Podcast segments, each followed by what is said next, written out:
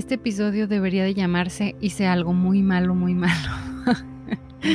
Porque sí, voy a contarles algo que hice muy malo.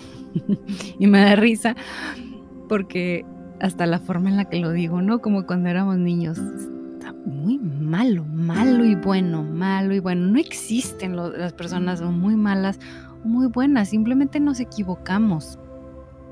Y sí, claro que hay de equivocaciones, equivocaciones, sé que hay magnitud, sé que entiendo, pero quiero hablar de la culpa. Y es que la culpa a veces la usamos como para autocastigarnos, como para pagar de alguna manera lo que hicimos mal. Y Dios no quiere que te sientas culpable. Em, cuando estaba muy chiquita, y me refiero a unos, mm, ¿qué serán?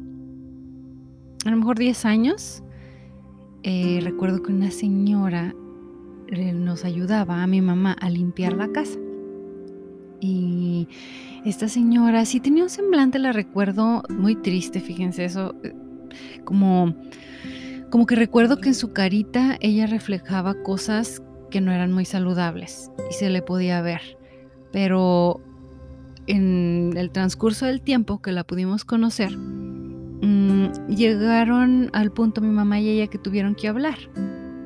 Tuvieron que hablar porque había unas cosas que no, como que no estaban funcionando, ¿no? Pero yo les voy a hablar de lo que yo hice muy, muy mal. que en realidad no está tan mal.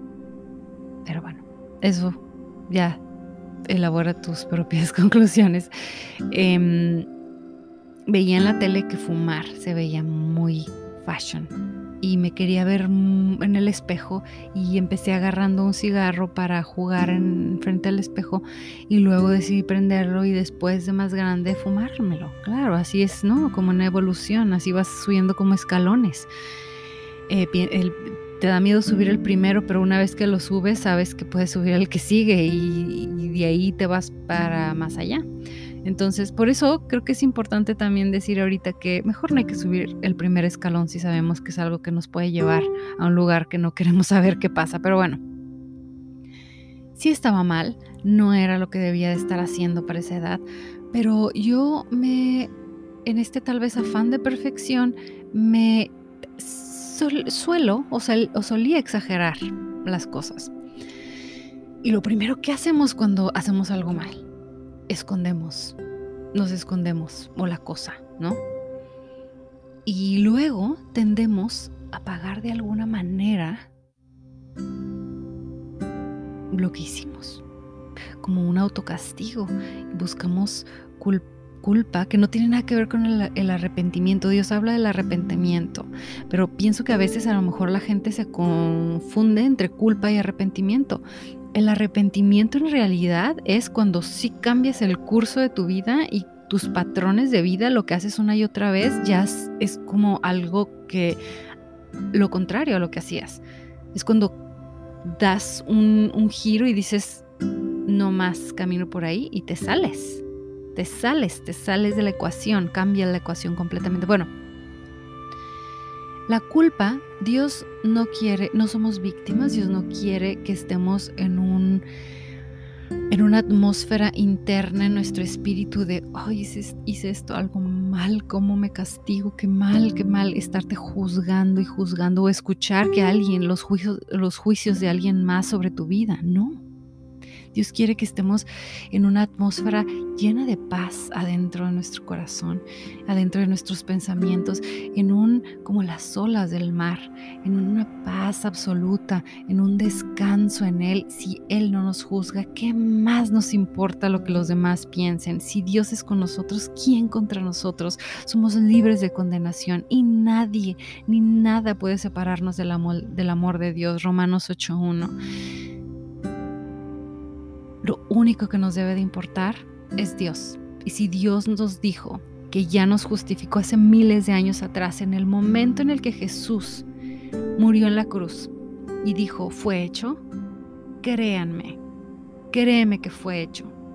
En el momento en el que esa gota, primera gota de sangre tocó la tierra y la tierra tembló y se rasgó el velo, sabemos que somos hijos de Dios y tenemos acceso directo al Padre, podemos hablarle a Dios y Él nos escucha y no solo eso, Él nos habla y Él guía nuestros pasos. También me recuerda este versículo de Salmos, de hecho tiene relación con la galletita de la suerte, hoy es viernes y les quiero leer lo que me salió. Dice, toma, haz un viaje con un amigo y yo lo cambié por Proverbios 16, 9 y dice, el corazón del los, el hombre tiene un plan en su corazón, pero es del Señor, es de Dios dirigir sus pasos. Y sí es cierto.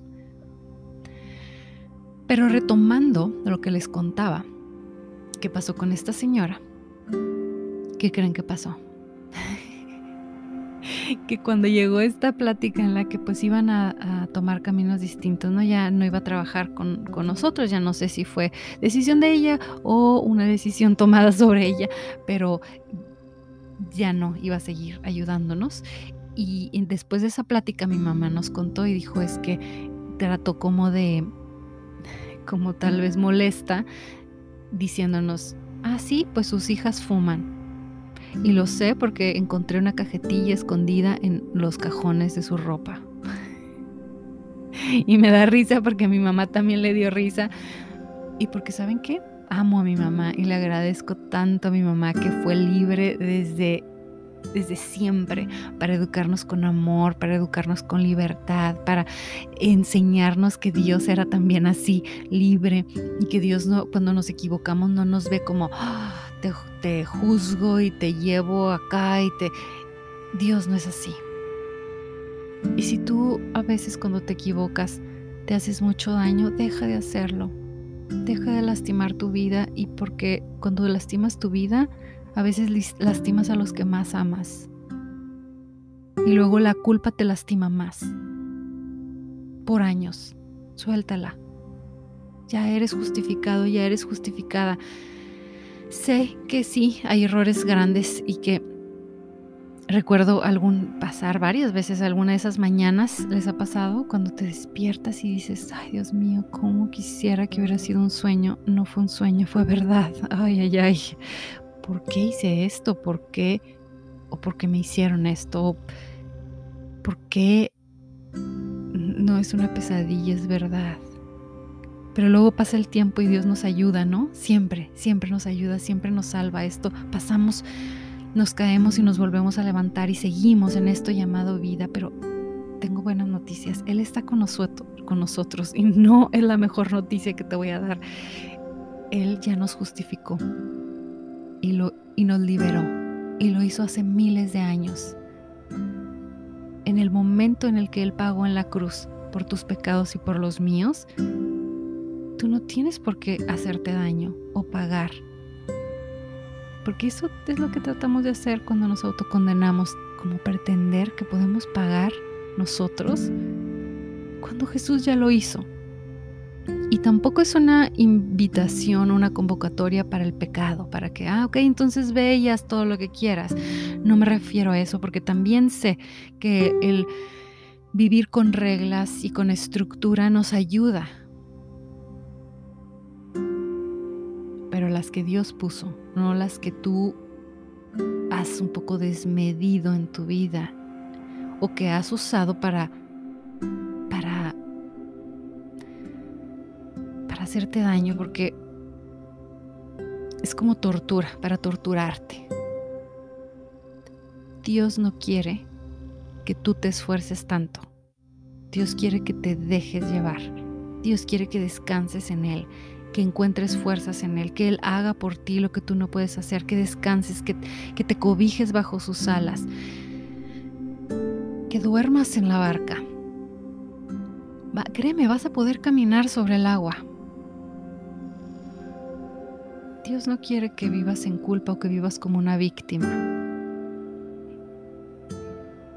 Dios ya hizo por nosotros lo que nosotros todavía no creemos todavía nos estamos autocastigando. ¿Y cómo lo hacemos? Lo hacemos de formas bien sutiles, a veces no es consciente, es muy inconsciente y lo hacemos a lo mejor comiendo de más, a lo mejor siguiendo, sigues yendo a ese lugar donde no te tratan tan bien y permites que te hablen feo. No tienes que ir ahí. No tienes que coartar tus propios sueños o estás creciendo en un aspecto de tu vida y te empiezas a limitar porque alguien dijo algo de ti. Hey, la única opinión que nos importa en el mundo es la de Dios. Y si Dios nos dijo que ya somos justificados y que estamos bajo la gracia y no bajo la ley, es suficiente lo que Jesús hizo en la cruz miles de años atrás y esa primera gota de sangre que hizo retumbar la tierra, que, que rasgó el velo, que nos dio libre acceso al Padre. Qué maravilla decirlo es empoderarnos. Repítelo enfrente del espejo las veces que las tengas, lo tengas que repetir para que te la creas tú. Tú suelta, tú déjate llevar, tú déjate de castigar. Sí, nos vamos a equivocar y nos vamos a levantar y vamos a seguir siempre y cuando no dejemos la carrera. Esta es una carrera muy larga, pero es una carrera, te tengo muy buenas noticias, en la que Dios está con nosotros. Dios está con nosotros. Me recuerda primero de Timoteo 4, 4 al 6. Léelo, porque habla de que todo, todo lo creado por Dios es bueno. Ni nada es para ser rechazado. Y más eh, si lo hacemos con acción de gracias, porque está hecho santo por la palabra de Dios y por las oraciones de Dios. Y Dios nos guiará el paso que sigue. Dios nos dirá cuál es el siguiente paso. Sí, sí, estoy de acuerdo, busquemos el arrepentimiento, pero el arrepentimiento es hacer lo que tengamos que hacer para cambiar 180 grados, para voltear y dejar de hacer completamente eso que, que ya se convirtió en un patrón en nuestras vidas, tomar acción para el lado contrario. Eso es arrepentimiento, no, ay, voy a hacer que me duela en el alma y, ok, ya pagué, ya pagué, me siento muy mal, ya pagué. O decir perdón muchas veces pero lo seguimos haciendo. No, entonces hay que tomar acción para romper el patrón. Pero creyendo que ya, somos libres a partir de la libertad, a partir de confiar en Dios, no en creer que soy perfecta, eh, eh, voy a lograr la perfección por mí misma. A veces eso nos atormenta también. Quitemos esas cadenas. Imagínense las pesas esas que levantamos en el gimnasio, pesadísimas, las para unas de 10 libras, imagínatelas unidas, así pegadas una con otra, que las estés arrastrando. Eso es lo que a veces hacemos nuestros antepasados. Cargamos a veces con cosas que no tenemos que cargar, que Dios nos liberó. Hace, ya estamos liberados, nada más es cuestión de que lo creamos. Y por eso hago este episodio hoy. Eh, ¿Cuándo tomar acción? Cuando veas que algo está repitiéndose, que ya es un patrón, em, puedes buscar ayuda a los expertos, a los que ves que han superado esto, sea lo que sea con lo que estás batallando. Em, yo diría que empieces a partir de observarte sin el afán de perfección para que realmente puedas ver que necesitas ayuda, en qué área necesitas ayuda, que puedas ver realmente qué necesitas trabajar, porque si estás buscando la perfección, vas a tender a sentir que ya lo eres y vas a ser de esas personas que les dan una recomendación y la toma a juicio eh, te sientes muy aludido y muy enojado y muy ofendido porque como que en una forma eh, estás un poco autoengañándote, como que no te dejas ver tus errores porque no, no los quieres confrontar, duelen, pero y entonces sigues pensando que eres como perfecto, que no te equivocas y ese es el... No creo que nadie puede ser mejor así. Sé que suena fuerte, pero es la verdad. Sí debemos de ser honestos para poder sanar, para poder superar, para poder crecer, para poder mejorar. Y está bien ir, equivocarnos y si vemos que hay algo que ya se está repitiendo, la repetición es un indicio, el patrón es un indicio, hay que tomar acción, hay que pedirle ayuda a los que ves que son expertos, que ya lo superaron y que lo hicieron los mejores de los mejores. Y ahí estás tomando acción. Eventualmente con ayuda, eh, Dios te va a poner en tu camino lo que necesites. Déjate llevar, Dios es bueno, sus misericordias son nuevas cada mañana. Y se los digo para todos aquellos que han pasado, han vivido esas mañanas que se sienten identificados, que dices, ah, me acuerdo eh, un día que buscaba desesperadamente en la Biblia un versículo que dijera que, que, había, que, que había pecado y que iba, todo iba a estar bien, que podía seguir como con Dios. Y, fíjense qué curioso, en esas, esa etapa así de juventud no lo encontré, pero seguí, seguí buscando a Dios y a veces la culpa me quería alejar de Dios, a veces la culpa lograba alejarme porque te sientes culpable y dices, ¿quién soy en realidad? Soy muy mala, muy malo. O la gente a veces piensa que eso muy buena o malo. No es malo, no es que sea malo o bueno, es que no sé, somos humanos, nos equivocamos. Y no es, por eso la salvación no es cuestión de malo o bueno, o de cuántas obras puedes hacer bien para justificarte tú mismo. No, Jesús lo hizo. Jesús ya pagó, ya está pagado. No siendo muy buena o muy malo, eh, no, no tiene nada que ver con eso, es con vivo o muerto. ¿Estás vivo espiritualmente o, o, no? Y la forma de estar vivo espiritualmente es aceptar a Cristo en nuestro corazón, creer que Él lo pagó.